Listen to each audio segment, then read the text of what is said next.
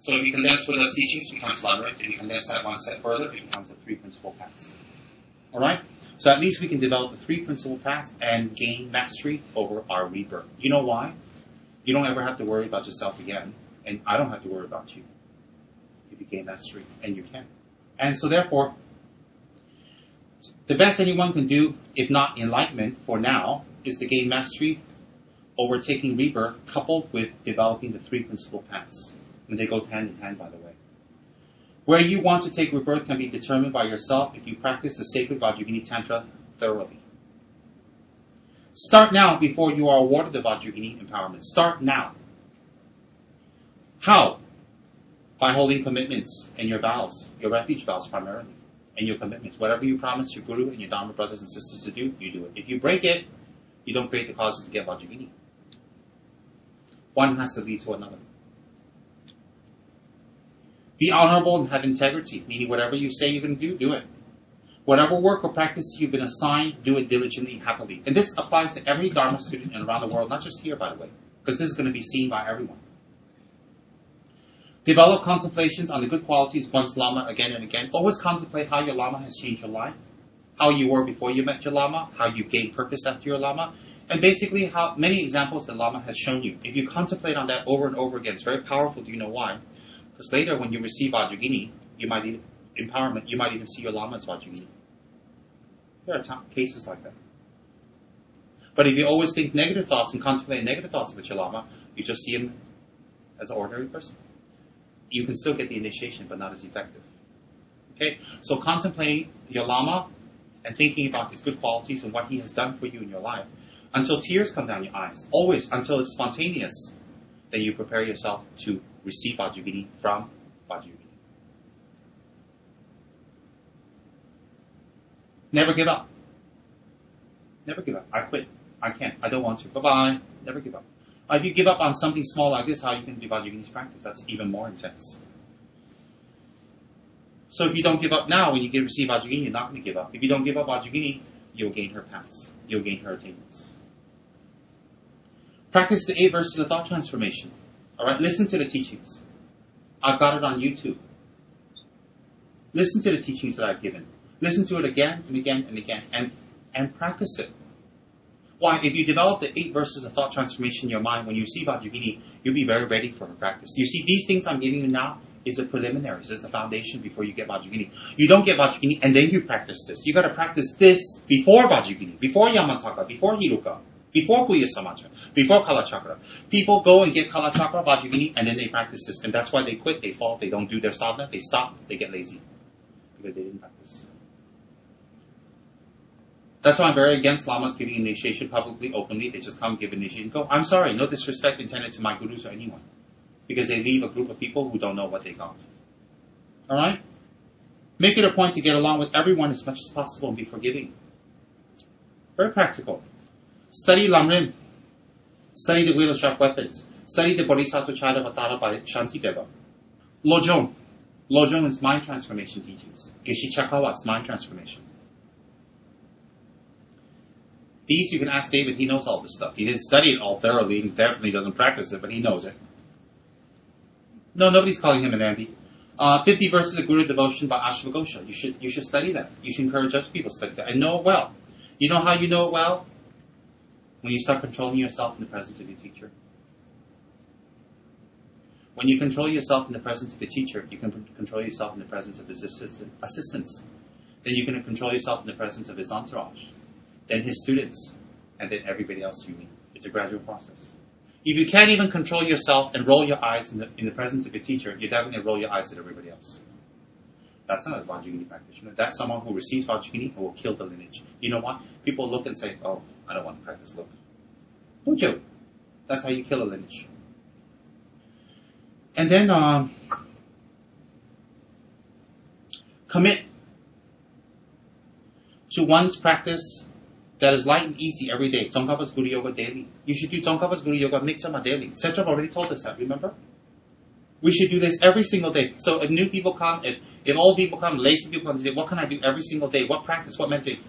Lama Tsongkhapa Yoga. And say, oh, that's it. And listen to the teachings from which he gave on it. It's very good. Listen to it, practice it. So that's the meditation they should do every day. If they got obstacles, add center to it. That's it. That they don't need to do anything else. Then Lama Tsongkhapa later, Lama Tsongkhapa will transform. Lama Tsongkhapa's hat will turn black and turn into hair. Lama Tsongkhapa's face will turn into three eyes and fierce with fangs. Lama Tsongkhapa's complete attainment over the four maras will turn into the four, four chewa shi, the four fangs of Vajrayogini. Two lower, upper, but, uh, upper two. Lama Tsongkhapa's complete clairvoyance and omniscience over the three realms will transform into the third eye of Vajrayogini. And Lama Tsongkhapa's complete subjugation of his desire and attachment and his sexual desire and attachment will transform his body from white to red. And Lama Tsongkhapa's complete overwhelming overcoming of renunciation means he has completely renounced will turn into the khatvanga of Vajrayogini, the knife. Then Lama Tsongkhapa having attained great bliss and great happiness, that a happiness that cannot be moved, that is not controlled by karma, situation, environment, and geography. That symbol of him attaining great bliss and great happiness of a Buddha, unchanging, will turn into a skull cup filled with intestines and blood. Then, then Lama Tsongkhapa wishing to give you a higher path, controlling your winds and your energies and channels, will transform into his left arm instead of the Dhamma Chakra Mudra will go up into the sky and point toward Vajrayogini. Then Lama Tsongkhapa's extreme compassion and bodhisattva and great love for you, and great compassion and love, and his vow not to give up on sentient beings will transform his face instead of looking at you, his face will look up to Katra heaven. Red, female. Then Vajrayogini's, then, then Lama Tsongkhapa's extreme wish to nurture sentient beings, to teach them the Dharma, to emanate, to take on the Rupakaya form, the Nirmanakaya form, to take on Tulku forms, emanations, to teach, to turn the wheel of Dharma. That great love and need and want to help you will turn into two breasts of Vajrayogini. Because breasts, the lady's breast is why we're all here and we're healthy, because it's filled with vitamins and nutrients. Like that, Vajrayogini's breast is filled with emptiness, bodhicitta, and dharma. And when you suckle on her breasts, symbolically, you will become a Buddha. And then, Lama Tsongkhapa showing you an abandonment of the eight worldly dharmas. He doesn't want fame or praise, or he doesn't want compliments. He doesn't want any of the eight worldly dharmas. His complete abandonment of the eight worldly dharmas will turn into the secret Vajra, the secret Vajra lotus of Vajrayogini. Exposed. What lady runs around with their privates exposed? But Vajrayogini does, because Vajrayogini's privates exposed means something much more. So Lama Tsongkhapa's intense wish to free you of the eight worldly dharmas, of attachments, will appear in the form of a, a beautiful lotus, full and thick and exposed. Then Lama Tsongkhapa's complete destruction of ignorance and hatred no more ignorance, no more hatred. His complete destruction of that manifests in the form of black Bhairava facing down and his red beautiful feet stepping on it. And Lama Tsongkhapa's ability to transform your desire into the path of the Dharma, into the path of enlightenment, is transformed into the consort of Bhairava, red Dutsema, facing up, and Lama Tsongkhapa steps on that. Then Lama Tsongkhapa's ability to not be affected by maras, weapons, anything negative, anything evil, thoughts, bad karma, obstructions, spirits, nagas, gods, his inability to be harmed by them because he's enlightened will be symbolized and manifested in a form of tumultuous fire emanating from every pore of his red body, surrounding him. And then Lama Tsongkhapa is unified with every single Buddha in existence, past and present. And these Buddhas manifest in the form of the king of the Tantras, Heruka. Heruka takes on the form of, of a and then Lama Tsongkhapa holds the Khatvanga at the crook of his shoulder, looking up. And this crook, this crook of his shoulder Khatvanga represents the hero Heruka, Chakrasamvara. And Chakrasamvara is the emanation of all the Buddhas and Bodhisattvas and deities, the ten directions, and Lama Tsongkhapa embraces these Buddhas. Meaning, Lama Tsongkhapa Vajrayogini are one. And then, Lama Tsongkhapa extols you, requests you, and teaches you and invites you to practice six paramitas of giving, effort, wisdom, asceticism, renunciation, etc., etc. He extols you and invites you to practice this. And this invitation and his accomplishment of the six paramitas manifests into the six ornaments on Vajrayogini. So in fact, when you're looking at Vajrayogini, you're looking at Lama Tsongkhapa. When you're looking at Lama Tsongkhapa, you're looking at Vajrayogini. Hence, I tell everybody in Kechara House, practice Lama Tsongkhapa, and in the future, it will lead to. Now, I gave you a vivid description how, how Lama Tsongkhapa will transform into Vajrayogini for you later. So later, when you practice Vajrayogini, you say, hey, but you told me one done, now I have two Tsongkhapa Vajrayogini. No, it's one. It's always been one. It's never been two. Never. How does Lama Tsongkhapa's yellow pendant hat transform into Vajrayogini's hair? Very simple. The meaning is the same. Because Lama Tsongkhapa's yellow golden hat and the point of it represents he has reached the highest in existence. It manifests into Vajrayogini's hair because Vajrayogini's hair is straight and blue-black, sometimes orange, depending on the description, and not touched, meaning she is free from any attachments, any entanglements to samsara. A person who is free from entanglements to samsara is a Buddha. So the point of the hat and the non-entangled hair of Vajrayogini is the same meaning. That's why I've said a thousand times, if you look at a Buddha's body, if you know the Dharma, you can see the Dharma in their body. If you know their body and you know the Dharma, their body is a roadmap to the Dharma. Very clear. So therefore, the gentle Tibetan monk who became a Buddha in his lifetime, the king of the three realms who was predicted by Shakyamuni, who built Ganden, Sera, Drepung, Tashi Lhunpo, Amdo, Tashikyil, Potala, who has spurned great masters and teachers like Chujia Rinpoche, Panchen Dalai Lama, manifests himself later for you in a tantric path to control your winds and rebirth. His whole body gradually transforms into that of a gentle monk from Tibet into a fierce red lady for the Kali Yuga. So therefore, you should do Lama Tsongkhapa's practice every single day. And well, and that will lead you to Vajrayogini. Does everybody understand? So people say, well, I don't have the Vajrayogini mantra, I don't have the initiation, how can I start? I just told you. Does everybody understand? Is that very clear? Is it eloquent? Does it give you good imagery in your mind? David has memorized everything. He'll go back and write it so he doesn't forget. And he will blog it. So will Paris. Then, follow your teacher loyally and all the way. It says on my post. This is not for Kechara House and for me alone. That's for every student out there in the world.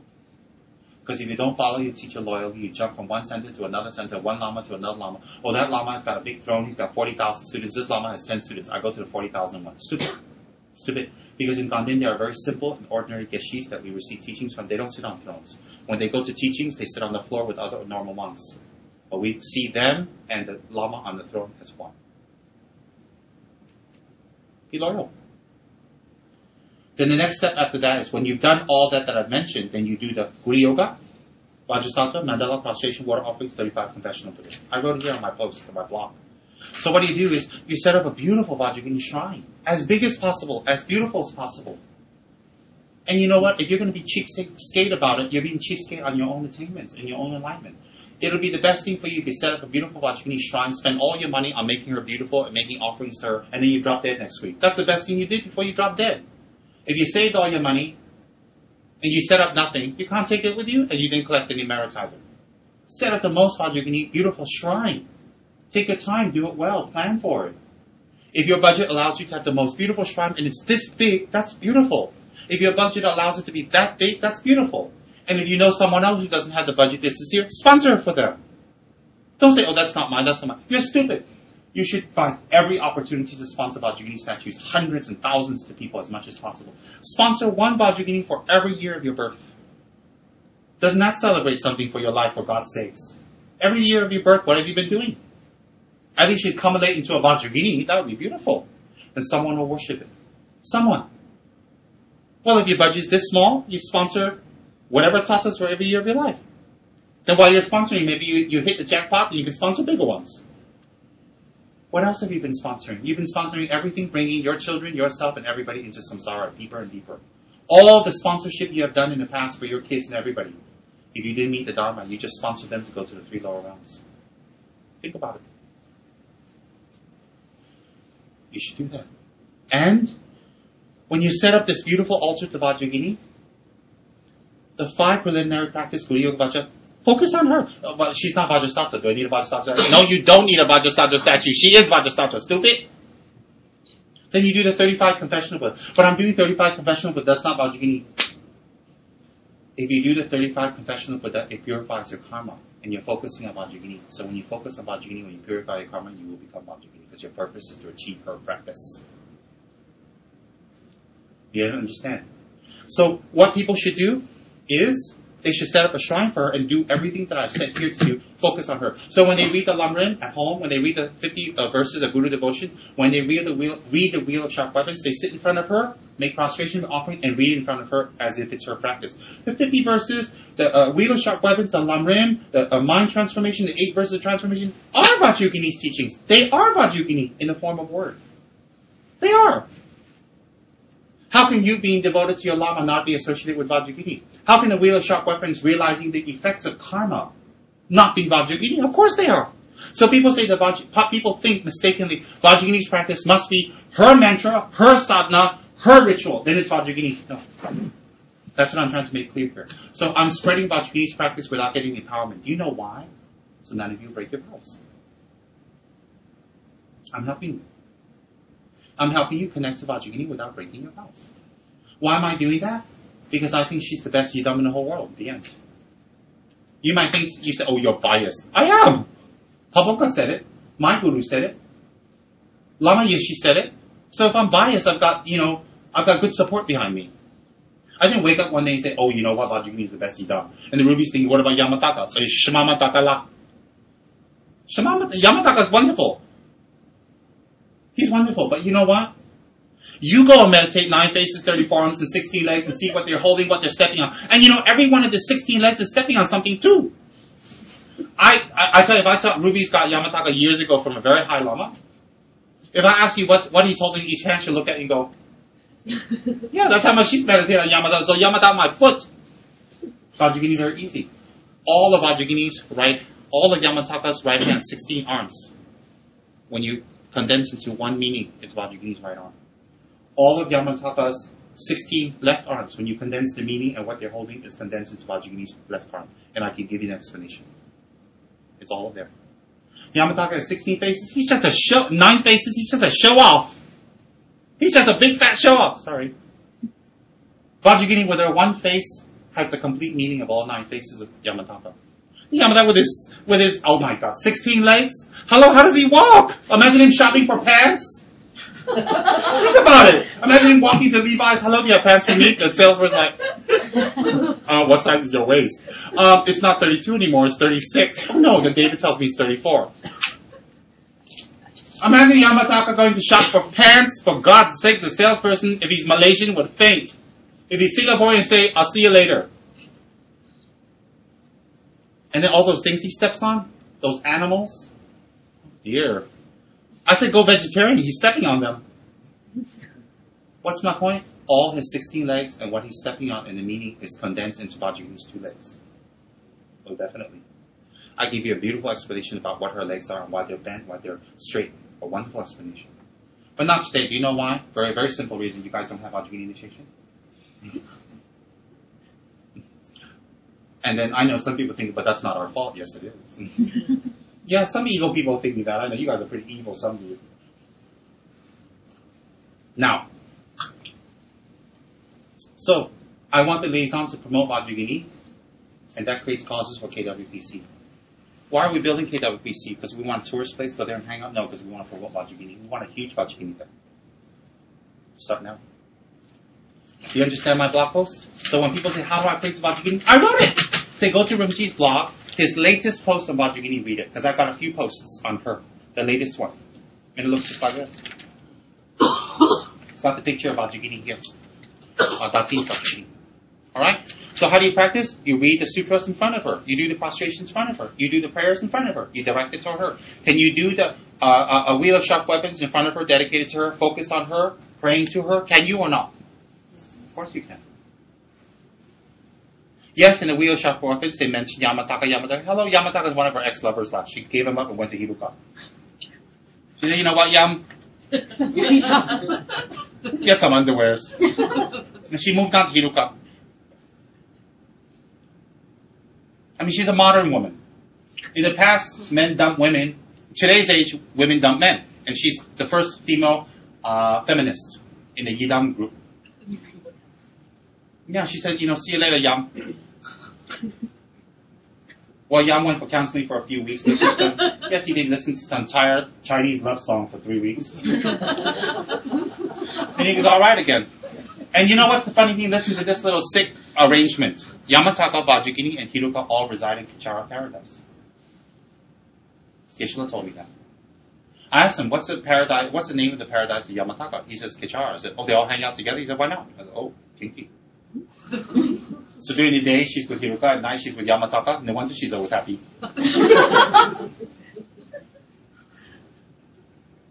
Yeah, they, are, they reside together for whatever weird reason, but it's real cool. So we go to Kechara Paradise, we can go down the road and say hello to Yamantaka, visit Heruka, have tea with Vajrayogini.